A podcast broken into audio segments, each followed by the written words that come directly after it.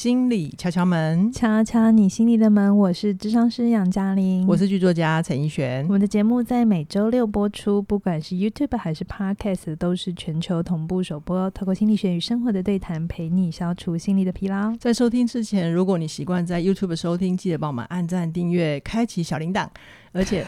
如果你在 Podcast 收听的话，除了订阅之外，也请你给我们一次划五颗星的评价，并且把它分享出去，让更多人认识我们，这就是你对我们最好的鼓励啦。我决定下次拿一个铃铛在这里，给我亮亮亮吧。哎、欸，我发现我们很多朋友，他们其实是连开场白都很认真在听、欸，哎，对呀，就是都知道我们哪里特才有哪里有小趣味哦。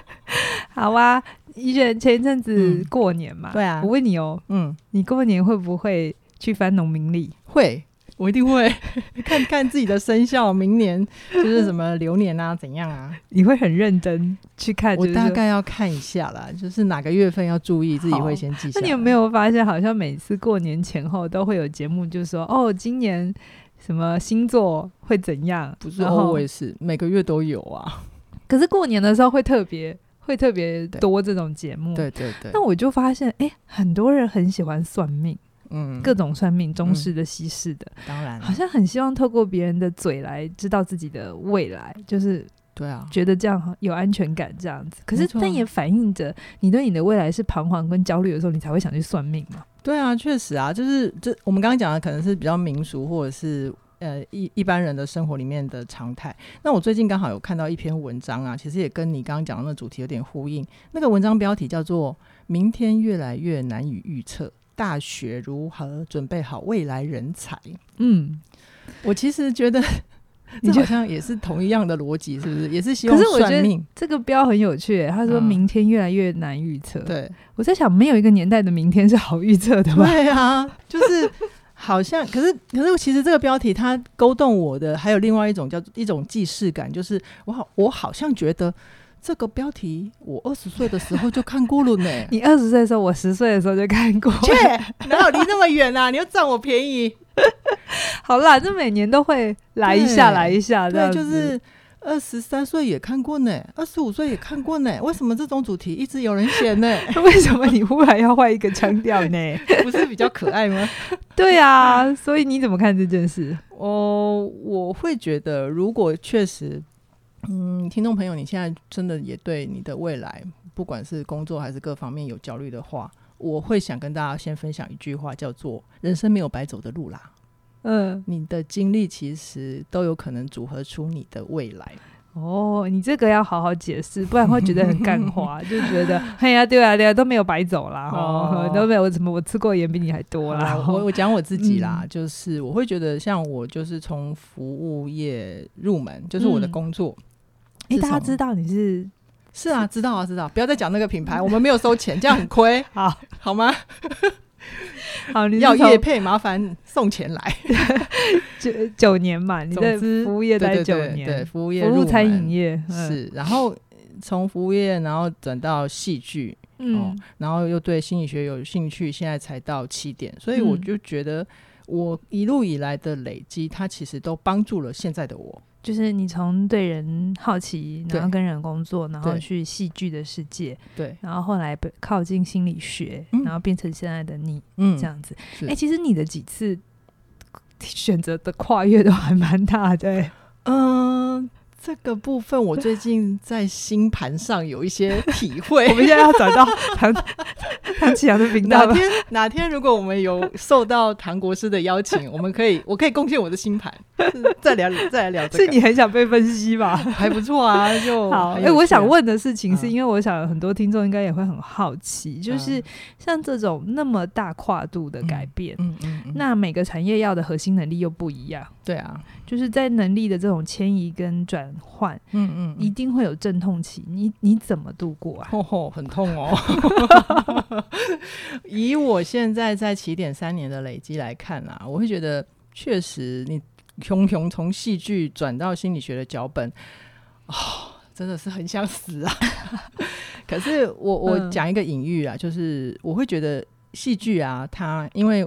可能电视台或制作公司，他们很清楚要做什么戏、什么走向、什么调性。嗯，然后就是呃，在剧情的世界观或者是人物都设定之后，嗯，它有点很像我们一开始是在跟上天收集雨水。哦，就是你们在填掉或者 对，是在抓讯息、抓灵感、嗯，就是把这些材料都先 QQ 对在一起，然后然后这些雨水就会聚集在山顶上的一个湖泊里，然后我会觉得等到这个湖泊成型之后，我就浸泡在里面就好。哦，就是因为人物结构都大概清楚，所以你在那里是一个有范围里头把它弄得好看，这样子。嗯，而且它是有终点的，我知道我什么时候可以爬上岸。十六集就是离开这 场，离开这一出戏了。三十集，对对对对对对。Oh, OK OK。然后，可是心理学脚本啊，其实心理学它像个大海。特别是很多心理学的宗师都用大海在隐喻嘛，对对对，对对，不管是冰山理论还是小岛理论，通通跟海有关。然后就 你有发现哦，心理学家很爱用海，真的是啊，就是潜意识。所以，可是你知道吗？这很冲突的就是心理学像个海这么大，然后就是哎、欸，好像是全球百分之七十的面积都是海吧？对啦，对，大这地球大部分是海。嗯、可是有趣的是，我的每一个脚本它都短小轻薄，对，它只要十分钟。然后我的主题啊，研究理论。跟销售都不太一样，然后通通要快快很准就收，而且它是个无限赛，就是没有三十集写完可以休息，没有这种事。这时候我脑袋里面就跳出你还要活多久？就是裘老师说，那你还要活多久？我就说，呃，很久。然后呢，就是继续下去啊。呃，所以你刚开始从写戏跳到写脚本，你觉得很不适应的是什么？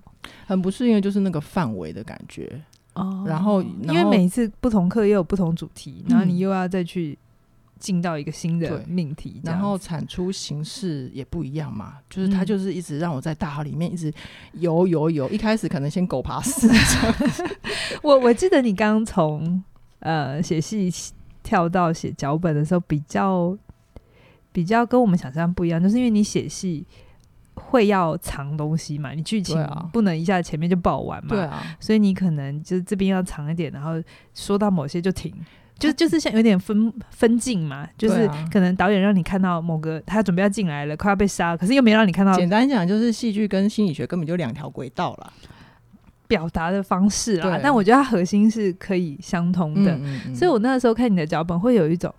你为什么觉得这里这样讲就可以了？嗯，就是有一种你为什么不把它讲完？我也会觉得你们为什么觉得不可以？就奇怪呢，往下看就好啦，往下看我就会讲。可是我那时候在跟你说，网友没有那么大的耐心，他就给你三十秒，没有了他就走了。哇塞，对，后来就是有渐渐体会到一些属性啊，受众接触面不同啦，就比较能够切换了、呃。对，所以那个时候我觉得对你来讲应该是蛮冲突的哈、嗯。当然啦，当然啦。不过我也很开心，自己就是现在那个肌肉就练出来了。嗯哦，然后呃就。像我一开始第一年来，除了做呃教室里面比较 routine 的事情之外，大概每个礼拜主要的工作就是你能产出一喷一一篇脚本，嗯，就已经很万幸了，嗯。然后后来到第二年，就大概一个月六本嘛，然后还有敲门啊，然后那时候还有谁来做客的企划嘛，嗯，嗯。那到现在第三年，就是目前就是一个月大概四个敲门的企划。八个脚本内容都还慢慢的在稳定中，还蛮有余裕的这样子。哎、欸，余裕我不敢说，我觉得嘟嘟后 今晚呢差不多啊。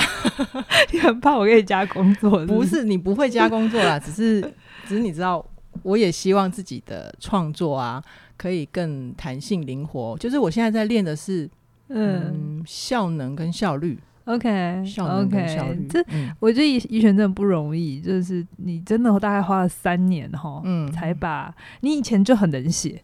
嗯、我就是因为看中你能写，而且熬得住，是，是哦。你现在终于 讲出你真正延揽我的原因了，因为我觉得，就、哦、想说这人这么难，这么耐操，然后可以在电脑前面坐十六个小时，对，有加过龙博代机，对我心想哦，你好耐操，嗯、对，但是我也知道这这中间需要磨合。那你你大概完整的浸泡，然后三年，嗯，现在其实你你的论述能力，或者是你的。组织架构就脚本来的架构能力，其实是蛮让我们放心的。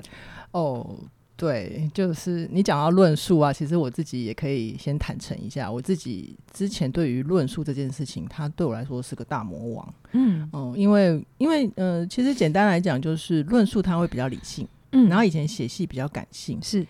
那我自己会一直觉得自己是一个很感性的人，嗯，所以我就我以前读书的时候，我就没有想要去碰论述那一块，因为我就觉得它是无聊的东西。嗯、是，可是很有趣的是，就是有一个很大的获得，就是关于你跟凯宇在陪伴我去突破论述这个关卡的时候，对凯宇就很很认真的回馈给我，他说有可能是因为我有一些威权恐惧跟个人议题。哦，对，所以。他会下意识，就是我并不是做不到论述这件事情，但是因为我有一些自己的议题，所以我会下意识排斥论述这件事情。就是你没有让你的声音 voice 很有系统、很有条理的出来，你会抗拒这件事。对，然后那个潜意识，其实我真的是觉得论述等于说教，哦，所以我超排斥的。OK OK，你有看到这个核心信念这样子？嗯嗯嗯，嗯，那那个那个核心信念就很有趣，就是。嗯，我相信敲粉都知道，我非常崇尚一个理念，就是你只要看见自己的什么，那个东西一定就可以被你调整掉。嗯、如果你、哦、你决定不要他，嗯，他就很难留在你的生命里哦。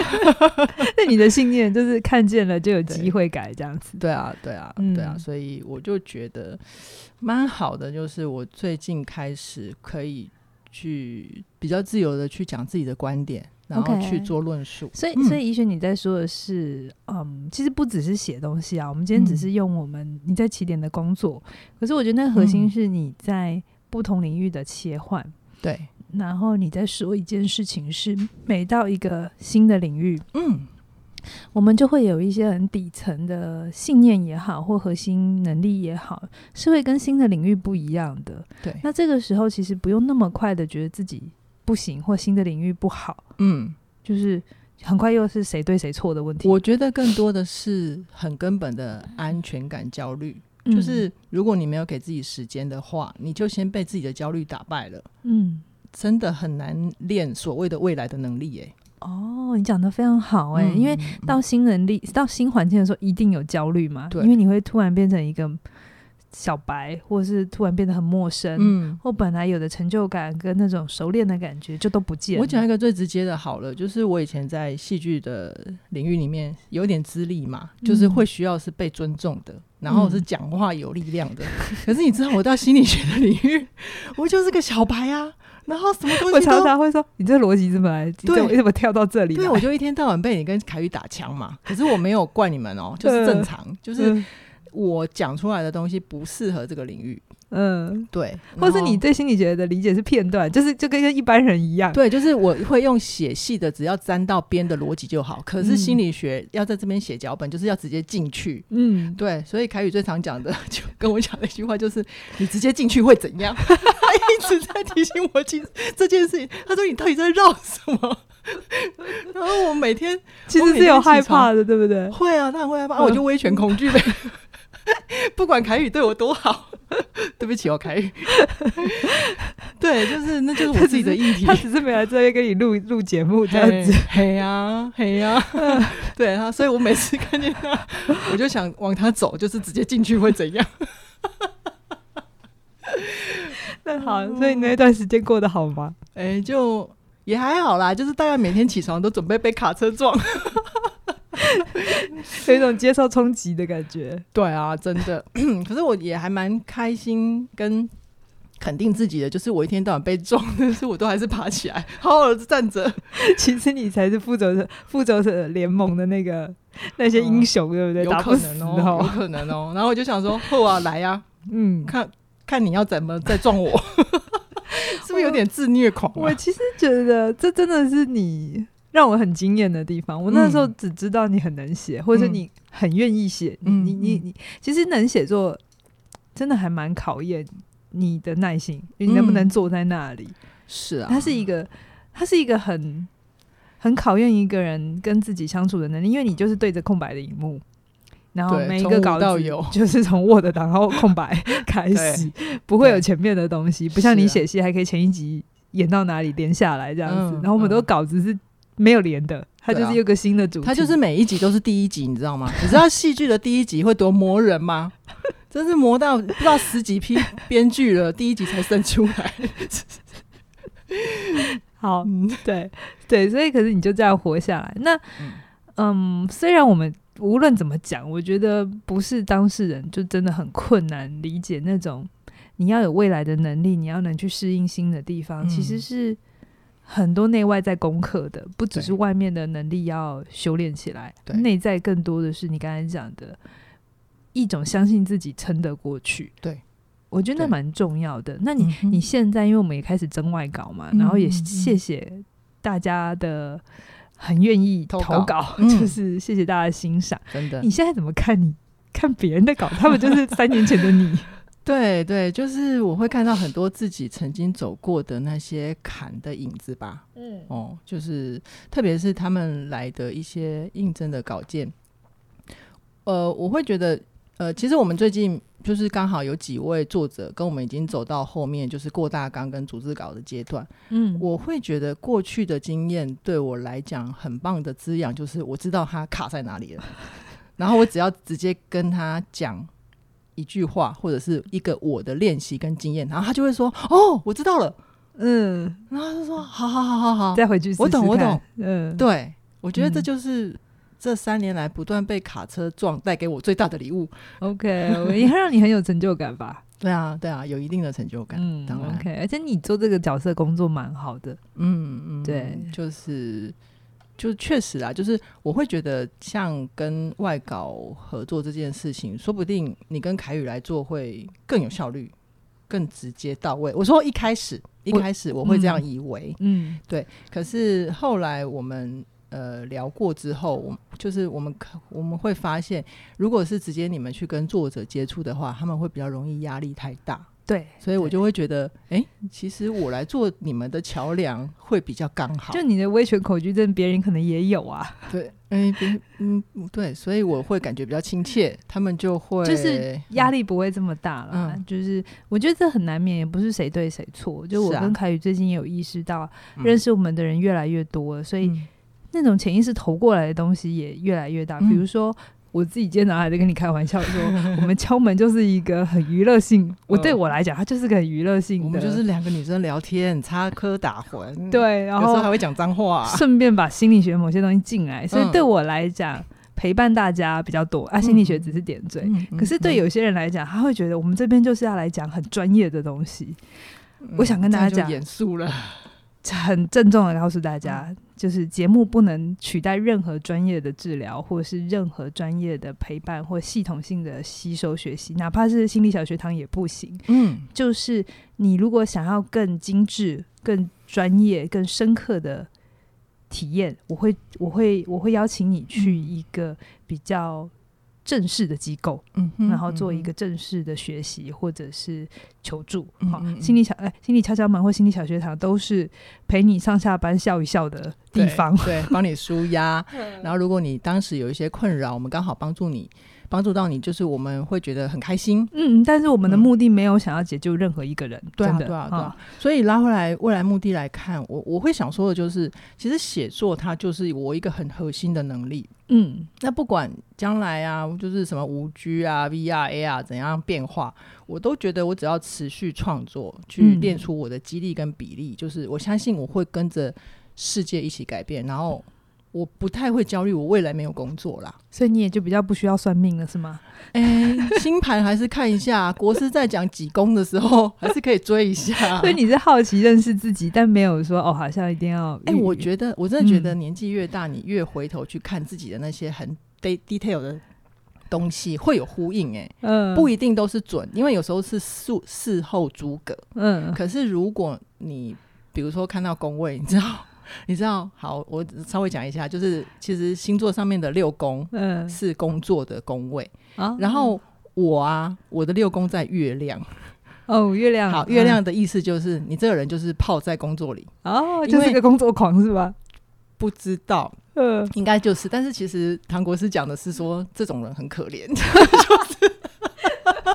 但是我就听完，我就也是笑笑的。就是、可是你就愿意啊？对，然后我就觉得这里面是有快乐、嗯、有愉快的。然后我的生活，我觉得我这样子很满足。嗯，对。然后我就觉得，就这对我来讲还蛮有趣的，就是更了解自己。然后就想说，哦，原来是这样。为什么我会这么愿意的埋在里面，然后不含苦？嗯，OK。嗯、我听到的是。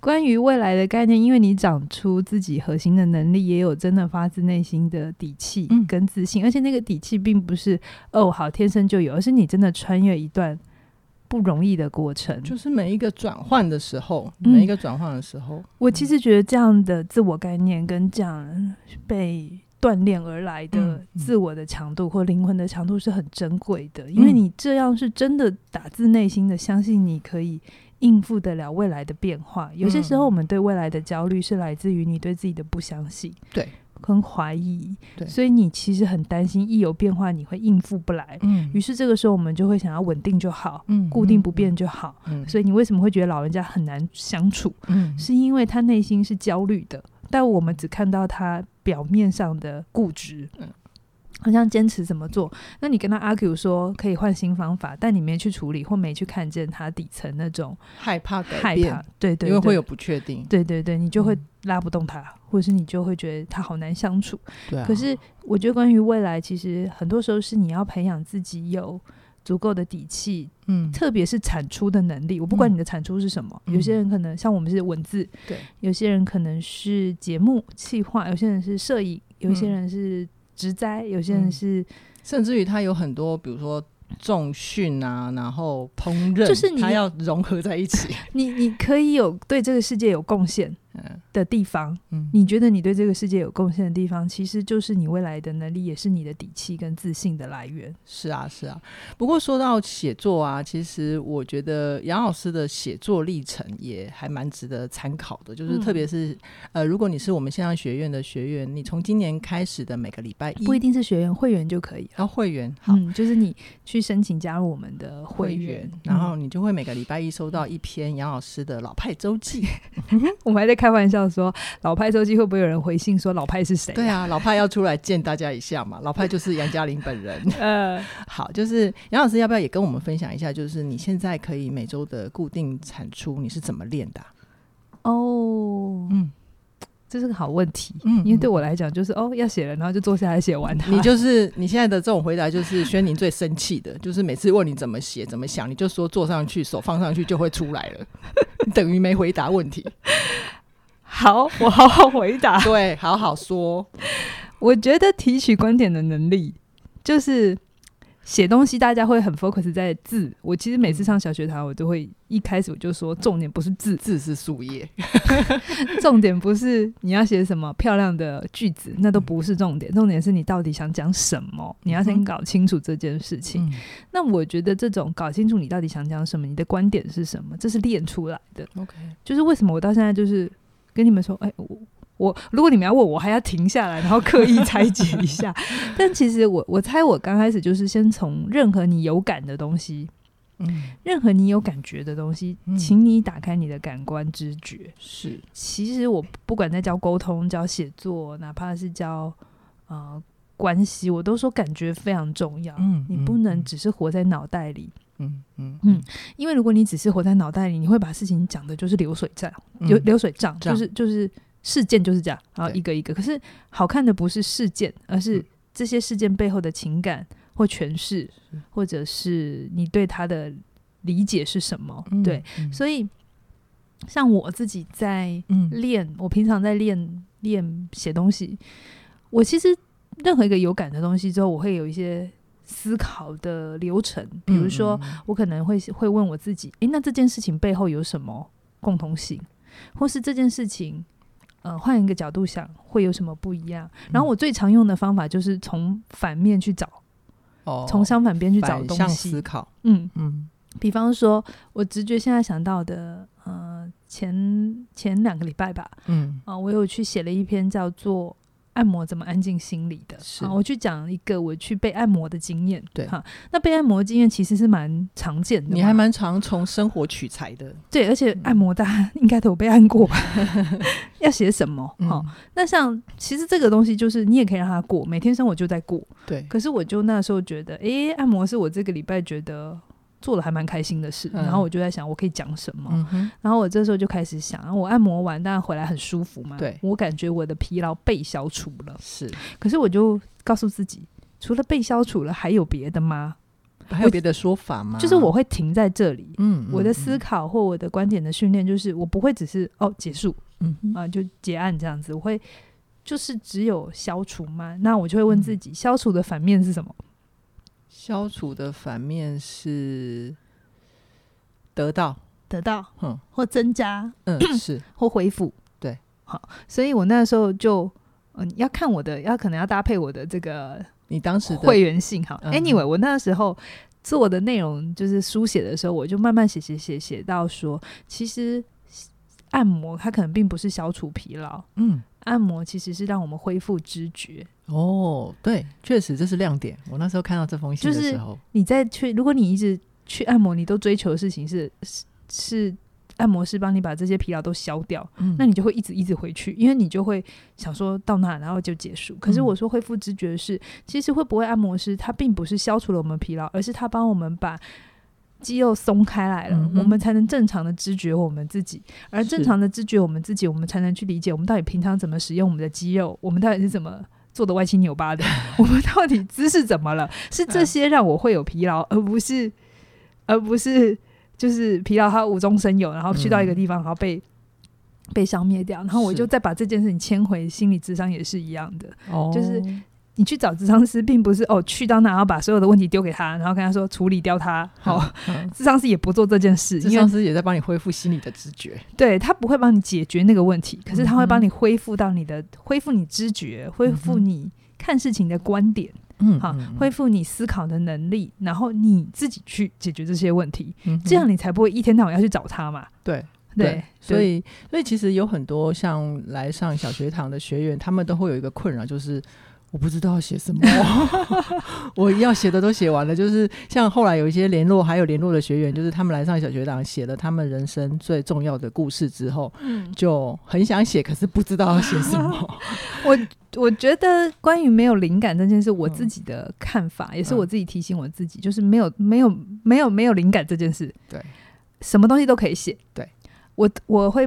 没有东西写，是我的思考钝化了，嗯，嗯，我的视角钝化固化了，并不是没有东西可以写，嗯，所以有的时候我会觉得，哦，我要写什么，我想不出来的时候，我我会停下来，是说我不会去想事件是什么，嗯，我会去问的事情是我最近的思考怎么了，嗯哼，那我这边想说一起讲好了，因为可能很多人也有在听，就是因为我们最近开始有外稿嘛，对，那很多朋友会投稿，嗯，你们也会试着提。一些提案来。提案题目，嗯，嗯，我会期待一件事情，就是言之成理，这当然都是需要的。可是我会更鼓励大家，就是你有你更独特的观点，嗯，因为如果你的稿子来都跟我们过往要讲的事情很像，嗯，嗯，那它就失去我们征外稿的目的。我们征外稿的目的就是希望有更多不同的观点，多元的脚本，多元的脚本。那、嗯、但是还是要是不能只是为了。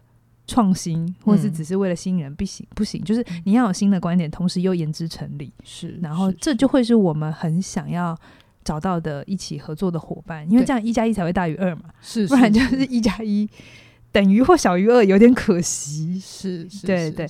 然后我我有的时候也会觉得。为什么我跟你出内容为王这个课？嗯、虽然这门课非常的技术性了，嗯，告诉大家，如果你想要做内容行销，你有产出，你可以怎么安排？嗯，但是我也会很鼓励大家，你持续创作，不管那任何形式，文字只是我比较熟悉的，你都可以看得到你在这过程中的累积，甚至是你的议题也会在里面。嗯。就是你持续的做一件事情，对啊，你就可以在这过程里也更靠近、更认识你自己。对啊，就像我这三年在呃起点累积的脚本历程，有时候我自己回头看我过去写的脚本，我也会看出自己哎、嗯欸、那个时候是什么状态，是就还蛮有趣的，就是有一种另类的成长记录啊。哦，就那个时候跟你说太多，嗯，就是你能不能直接讲？你现在回头看就比较能看清。我知道太多。当初就觉得是这样，对不对？嗯，对啊。那我也觉得不可不可能改变，好，嗯，这就是这个历程。那只有你持续的做，持续的去体会，嗯，你才能够对自己有更多的认识。就刚才前面怡璇讲，他对自己深刻的自信是来自于他穿越，对，而这个穿越才能真的让你对未来有掌控感。嗯，你会想要迎接未来，而不是想要逃避它或很害怕它。是是，其实，在扣回我们今天讲的关于未来能力的主题啊，我会觉得内容为王这一门课，因为我们其实在里面不只有讲写作跟创作什么提取观点的能力，我们还有很多是面对市场我们的经验。嗯，你要怎么去？说人话，怎么去打中打动你的消费者？然后甚至于我们还有分享讲节目，呃，做节目的流程该怎么思考，然后对谈访谈的一些经验。嗯、就是我会真的会觉得，如果你现在对自己未来有一点焦虑的话，这门课给你可以给你很多的不同的方向跟能力。然后再加上现在的自媒体这么发达，这么多平台，嗯，你真的可以。在现在还来得及的时候，开始去永远都来得及。我觉得是什么时间都是好时间。是，就是开始去累积自己未来的可能性，也勇敢的去像我这样子一直站着让卡车冲击，勇敢的去测试自己的潜能吧。嗯，哦，那我相信未来的路是可以越走越广的。是是好，那我们这边呢，内容为王的优惠价，我们现在是二八八八，对，我们会一路的调回原价，OK，是真的。嗯、所以呢，这个二八八八的优惠价只到三月十五号。嗯，好，那在这之前，如果你希望自己更有产出的能力，跟这个世界是更有连结的，对，那非常鼓励你现在就可以参加内容为王。那相关的连结呢，嗯、都在呃说明栏里头。嗯，好哦。好，期待我们在内容文网里面陪伴你走过一段累积未来能力的过程。好好，今天节目先聊到这边，期待下星期在空中再会，拜拜。拜拜。